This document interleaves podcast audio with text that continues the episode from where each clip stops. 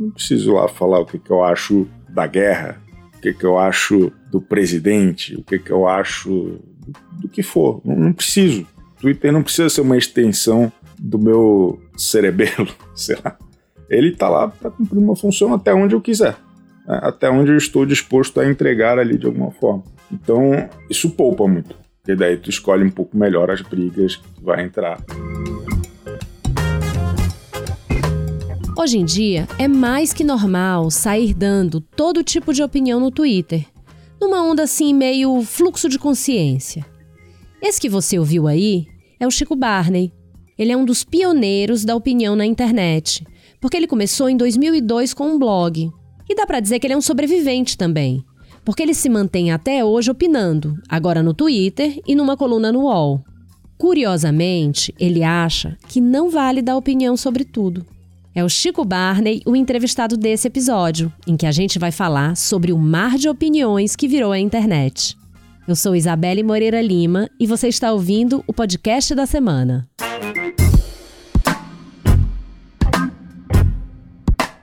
O Chico Barney passa o dia todo tweetando. Mas apesar disso, ele diz que não fala sobre qualquer assunto. Porque ele entendeu que o Twitter não precisa ser uma espécie de diário, um espelho da cabeça dele coisa que muita gente faz.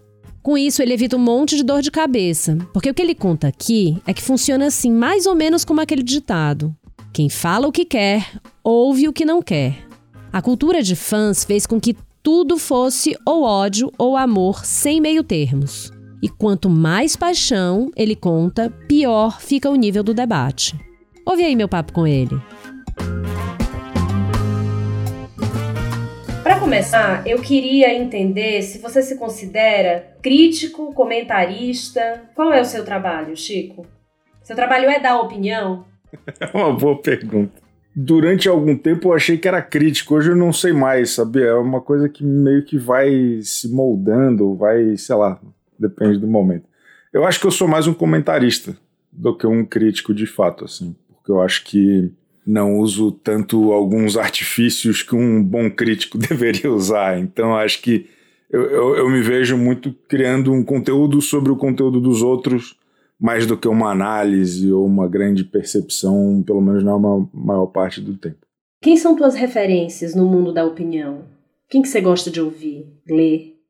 Eu, eu gosto muito de, da minha colega Aline Ramos, sou um fã de Aline Ramos. O próprio Maurício Sticer, Flávio Rico, rapaziada. Mas tinha, tinha um monte de gente, assim, eu tenho lido menos esse tipo de coisa. É engraçado. Tenho lido menos. Mas eu, pô, sempre gostei. Sei lá, eu, a primeira coisa que, quando chegava na casa da minha avó, quando chegava a Veja na casa da minha avó, a primeira coisa que eu ia ler era o Diogo Mainardi pra passar raiva. Eu adorava, eu achava muito bom, muito bem escrito, muito legal, mesmo discordando. Pô, eu sempre gostei de, de coluna, assim. Tem, tem um cara que não era bem opinião, era um, um colunista de entretenimento. Ele fazia umas conexões que eu gostava muito. Era o Carlos Nader, da Trip, que era esse é um cara que me marcou muito. E quais são as dores e as delícias de quem vive de dar opinião nos dias de hoje? A delícia é que é muito gostoso falar do trabalho dos outros, porque não é um trabalho tão difícil assim. E, e, e o difícil, acho que é. Tem, tem uma, uma tendência muito forte do, do público, e, e, e acho que não só do público, mas de quem produz também, de não entender a crítica como uma observação, sabe? E quando é negativo é hate, quando é positivo é puxa-saco, quando é, é repetidas vezes uma coisa ou outra é, é, tá pago, tem alguém mandando pix, é alguma coisa assim. Então, acho que hoje tem menos costume, eu acho, das pessoas consumirem esse tipo de coisa normalmente, sei lá, do que quando eu era mais jovem. Eu li mais resenha de disco do que ouvi disco de fato. Sempre gostei, sempre consumi muito. Mas eu acho que hoje, principalmente com essa cultura de fã, as pessoas ficam muito emocionadas de caramba, como ousas, sabe? Como como assim você está falando de algo tão sagrado para tantas pessoas que é tão importante e tal? É, então acho que tem uma, a, a maior dificuldade acho que é do entendimento, sabe, de não levar para o pessoal, de, de ser tudo muito intenso. Isso não parece te parar, né? Como você liga para ataques assim? Pô, eu, eu tô na internet faz muito tempo. Eu sou da primeira geração de blogueiro. 2002 eu já estava escrevendo algum tipo de bobagem na internet. Então me, meio que fui me acostumando assim. Primeiro porque fui crescendo com o tempo, não foi um, sabe, um estouro de meu Deus do céu, não sei o que, que está acontecendo.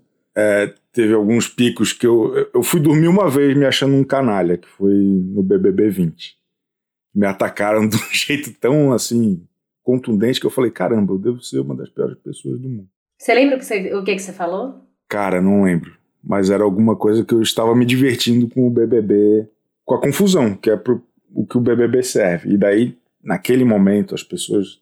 É, é, acho que estava chegando um público diferente, mais novo sabe, numa pegada meio fã de diva pop, assim, que uh, foram tão contundentes. Teve um dia que eu fui dormir achando que eu era o canal e no outro dia eu acordei e falei, caramba, que bobagem. Mas até, até que não, tanto. Mas eu, eu realmente eu não, não me importo, porque eu, eu acho que as pessoas escrevem com muita veemência e com muita contundência coisas que elas nem esperam que outra pessoa vá ler sabe? É, é, meio aquele comentário maldoso que se faz em família na sala de jantar da, sabe, da avó, que todo mundo faz, pô, para falar mal do vizinho, para falar mal do artista da novela, para falar mal do que leu e tal. E aquilo acho que é transposto por algumas pessoas para a internet de um jeito sem muito filtro, que eu não, não, não levo muito pro, pro coração. como você está desde o começo na internet, né? Você acha que a internet está ficando mais violenta? Ficou mais violenta? Ficou. Acho que ela sempre foi. É, é acho que sempre foi um lugar muito de, de muita liberdade, né? E de, de, muita tranquilidade de às vezes as pessoas falarem sem achar que ninguém está lendo ou algum tipo de coisa. E acho que é um processo de amadurecimento das pessoas também. Acho que não é por acaso que isso acontece tanto entre a, a rapaziada mais jovem, que talvez seja quem mais sofra com isso. Assim. Tanto, eu digo, sofre não só de receber, mas também o sofrer de dar isso, que é um negócio escroto de se fazer também. Então eu, eu acho que tem ficado porque as conexões estão muito mais fáceis, né? Hoje, quem está no Twitter, qualquer pessoa pode ali te dar um RT mal educado e te mandar para um vortex de pessoas que também vão te achar terrível ou que não vão te entender, ou que vão te achar o pior de ti e tal. E, e acho que a temperatura da defesa e do ataque, e de tantas visões, né, de tantas problematizações, de coisas importantes, de besteira, de tudo misturado. Acho que o mais difícil é fazer um filtro, assim, de caramba, o que é um feedback que, que me importa, que vai me fazer evoluir de alguma forma, e o que é ruído, o que é só alguém enchendo meu saco para bombar na internet ou para alguma coisa assim, para ter mais RT, mais like. Você gosta de ser polêmico? Você se diverte irritando as pessoas com opiniões? Não tô falando da onda de hate, mas não quando chega vira barra pesada e violência, né? Mas quando é só aquela irritação meio engraçada, assim. Cara, eu, assim, quase ninguém acredita, mas eu não escrevo nada para contrariar ninguém, assim, é mas, ao mesmo tempo, eu sempre gostei muito de ler visões que não fossem as que eu tinha necessariamente. Desde, sei lá, críticos de música que não tinham nada a ver com o que eu pensava, é, é articulista de jornal que pensava totalmente oposto de mim. Eu sempre gostei muito disso, assim, sempre procurei, de certa forma, assim, é, tentar olhar o outro lado, sabe? De, tá, tá todo mundo falando que isso aqui é show por causa disso. Qual é o outro caminho que dá para vir aqui de que seja legal, não que seja polêmico, não que vai irritar as pessoas, não, mas sabe, de, de ter um olhar no meu filtro tentando ser divertido, mas que às vezes as pessoas podem pegar pilha e tal, mas não é esse o objetivo, assim, é, sabe, é expandir o horizonte de alguma forma e tentar trazer alguma outra coisa, assim, porque acho que hoje, sei lá, principalmente a cobertura do que eu faço é, é mero commodity, né, qualquer site qualquer perfil de Instagram, de Twitter, todo mundo faz o que eu faço. Assim, não tem muito valor a cobertura pela cobertura. Então acho que trazer coisa nova, sabe? Trazer um olhar diferente, um filtro minimamente diferente, eu acho que eu como consumidor é o tipo de coisa que eu gosto em outros assuntos e eu como produtor desse conteúdo é um negócio que me motiva, que, que eu acho interessante por onde que nós vamos aqui. Agora, falando so, especificamente sobre Big Brother, que é o que está dominando eh, nesses meses, né? E você já faz há muito tempo. Como é que você consegue se manter é, no, assim, com um olhar novo e fresco para o Big Brother depois de tantas edições? O que, que você acha que é o lance? Ó, eu tô só no UOL, eu acho que esse foi o meu sétimo BBB. É coisa pra caramba. É mais que o Thiago Leifert fez, mais do que ele aguentou. Eu acho que tem uma questão do momento da vida é, conforme as coisas que eu achava em 2016 sobre muitas coisas, inclusive de como eu via o BBB, são diferentes do que eu vejo hoje. Porque passaram sete anos na minha vida e, inevitavelmente, né? assim espero que continue, a gente vai pegando outras referências, entendendo alguma outra coisa de um jeito um pouco mais maduro ou tentando olhar para uma outra forma. Então, acho que o principal para mim, assim, é é acompanhar minimamente o meu, o meu, estado de espírito em relação às coisas, porque eu, eu vejo claramente, assim, é, mudamos em sete anos, sabe? É, o país é outro, o, a TV é outra, eu sou outro, a internet é outra, então acho que tem muito contexto, não é só o programa, e, e, e o BBB é um dos programas que o contexto mais faz diferença, é, é, que acho que ajuda a manter o, até um mínimo de, de alegria de acompanhar, assim, porque é um negócio que eu comecei a fazer porque eu gosto. Até então era um hobby. E quando acaba o Big Brother, para onde vai seu foco? Aí seu trabalho vira o quê? Cara, hoje o ano inteiro tem reality show, que é o que eu mais gosto de escrever a respeito. Então tem, sei lá, três meses e pouco de, de Globo e nove meses de Record. E tem, enfim, TV, tô, tô aprendendo a, a, a, fazer outras coisas de, de vídeo que eu não fazia antes da pandemia e que hoje em dia eu, eu tenho um programa tanto no UOL quanto no meu canal no YouTube, que também vou fazendo outras coisas e, e é por aí, assim. No, no Twitter eu tinha uma, uma como eu posso dizer, eu falava sobre tudo no Twitter até um tempo atrás e hoje em dia eu não falo sobre quase nada, embora eu esteja muito presente, eu tweeto pra caramba, que nem um, que nem um imbecil. Mas eu não tweeto mais sobre qualquer coisa. Assim, até como um método de defesa também. Porque acho que quando aquilo é muito um, um diário, uma válvula de escape, tu tá muito mais exposto. Então, depois de tomar umas na orelha, eu aprendi que não, não precisa. Então, hoje eu tento ser muito parcimonioso, não na quantidade, não no volume, mas na temática do que, que eu estou fazendo lá. Então é normalmente com a TV ligada em alguma bobagem.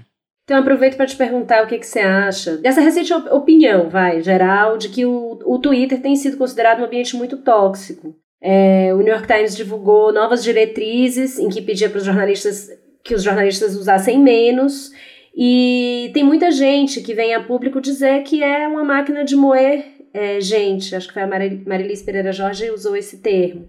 Então, eu queria saber o que, que você está achando desse movimento, se você sente assim, se você acha que eventualmente você pode até sair, enfim, queria ouvir sua opinião sobre o Twitter. Eu acho o Twitter o melhor lugar do mundo, assim, eu, eu adoro o Twitter. Acho uma ferramenta maravilhosa, acho que tem muita coisa legal lá, dá para construir boas relações e boas conexões e, e trocas, sabe? Mas eu acho que tem esse risco e perigo do quanto que tu entrega lá e o que que tu recebe de volta, né? Então acho que essa parcimônia que eu tenho exercitado de pensar dez vezes antes de postar alguma coisa que não seja o cerne da minha questão, né, do porquê que eu estou lá hoje, que é basicamente um anexo da minha vida profissional, não preciso lá falar o que, que eu acho da guerra, o que, que eu acho do presidente, o que, que eu acho do, do que for. Não, não preciso. Twitter não precisa ser uma extensão do meu cerebelo, sei lá. Ele está lá para cumprir uma função até onde eu quiser, né? até onde eu estou disposto a entregar ali de alguma forma. Então, isso poupa muito, porque daí tu escolhe um pouco melhor as brigas que tu vai entrar. Se tu é um jornalista de política é mais difícil, se tu é um opinador geral, né, um, colunista de, de, da vida, como a Marilis ali, né, de, das coisas que acontecem, é, é mais difícil. Mas ainda assim, acho que dá pra estar tá lá na moral. é, é, é difícil, assim.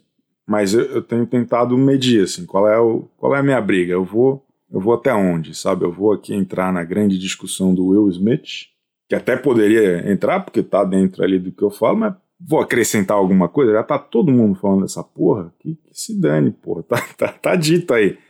Que assuntos é melhor se abster? Do que, que você não vai falar, de jeito nenhum? Cara, eu acho que do que eu não senti que eu.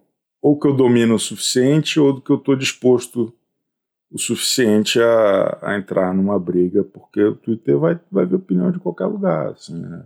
Vai ver gente que concorda, vai ver gente que acha um crime, vai ver isso, vai ver aquilo. Então, é entender o meu limite da, do porquê, sabe? Eu acho que, principalmente, depois que eu entendi que o Twitter existe como um anexo da vida profissional, e a minha vida profissional é bem delimitada, ou que eu posso delimitar muito bem minha vida profissional, eu não preciso ficar lá, sabe? Tipo, entrando numas sobre a onça comendo a capivara, que é o assunto de hoje em que estamos gravando isso, sabe? Porra, pena, mas não vou. Se, eu, se alguém quiser conversar sobre isso, me chama no zap. Você acha que o fato de você ter começado lá atrás e ter visto essas, essa onda do o hating nascer e tudo mais te fez mais cascudo? É isso? Pode ser, pode ser, acho que é um elemento. Acho que tem questões pessoais mesmo, que eu sou assim ao vivo também. Mas, mas acho que faz sentido, assim. É, acho que ver, principalmente acontecendo com os outros, depois comigo, depois com outros e tal, e como que isso vai se articulando e entender como é essa articulação também. E que é uma articulação que pode acontecer desde um assunto muito besta até um assunto muito grave. E que as pessoas podem misturar isso por proveito próprio. Acho que acaba ajudando a dar uma afastada, assim, né? Tipo, não, ó, peraí, e você acha que está mais difícil debater hoje? Eu digo, é possível debater ou as pessoas já partem para o discurso de ódio? É, depende das pessoas, né? Acho que quanto mais paixão envolvida, pior, mais difícil. Mas se tiver entre pessoas que estejam também na mesma. É entender a disposição do outro. É, às vezes eu recebo umas replies que dá muita vontade de responder. É, para falar, poxa, você não entendeu, ou poxa, você está sendo, você está incutindo um crime ao que eu falei e isso não é legal. Mas uma coisa que eu aprendi também é que se tu não responde ou se tu não fala sobre aquilo, de certa forma isso não gruda em ti. É, eu vejo muita gente, principalmente gente mais jovem, tanto jornalista quanto artista e tal, que tomam aquilo como, sabe, vira o, o badge.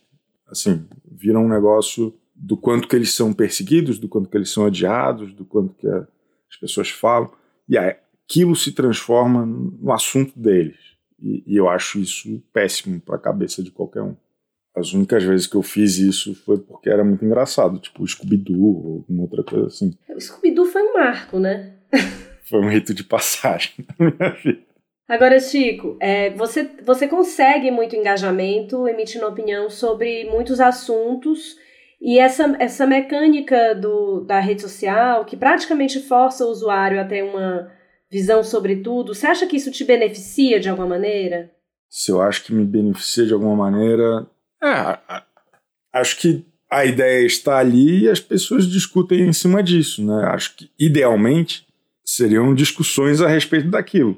Não necessariamente né, vagabundo babando, como às vezes acontece.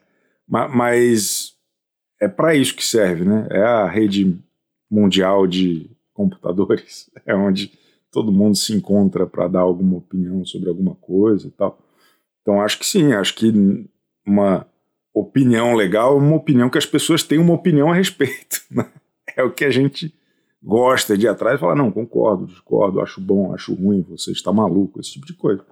Então acho que o jeito das redes sociais é propício para isso e que bom se fosse usado de maneira um pouco mais tranquila. Mas discordar ou concordar é do jogo. Eu fico um pouco receoso da falta de referência do que é uma opinião na internet, assim, uma opinião de um portal, num portal, ou de um youtuber, ou de um articulista. Assim.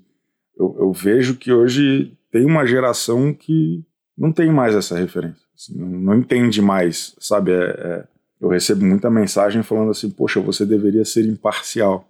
E, e é uma falta de compreensão assim, muito básica, né, muito grave, eu acho, do, do que que do que, que é feito o tecido da realidade, sei lá, é um negócio meio, meio profundo, assim, acho. Acho meio triste. E só vejo isso piorar, assim, nesse tempo todo de, de internet, eu só vejo isso piorar e só vejo as respostas por causa disso ficarem mais violentas porque as pessoas não entendem direito mais o que, que é o jornalismo, o que, que é a cobertura, o que, que é opinião, o que, que é fato, o que, que é. Não entendem. E, e isso misturado com, com essa paixão avassaladora por qualquer coisa é sacanagem. Então, para terminar, me dá uma opinião aí sobre o BBB. Eu tô triste que ainda tem duas semanas. Eu tô feliz que só tem duas semanas. É meio que.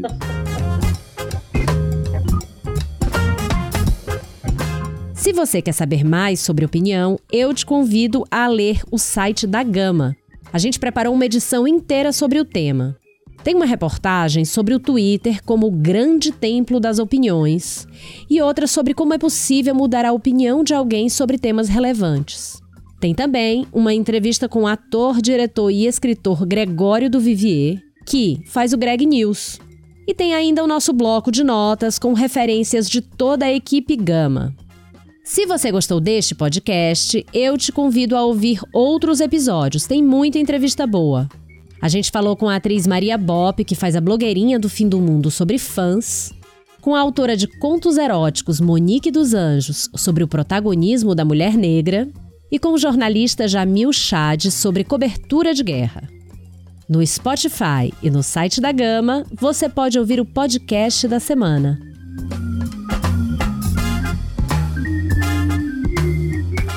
Com roteiro e apresentação de Isabelle Moreira Lima este é o podcast da semana. A cada sete dias, um tema novo para você. A edição de som é do Roberto Soares. Até semana que vem!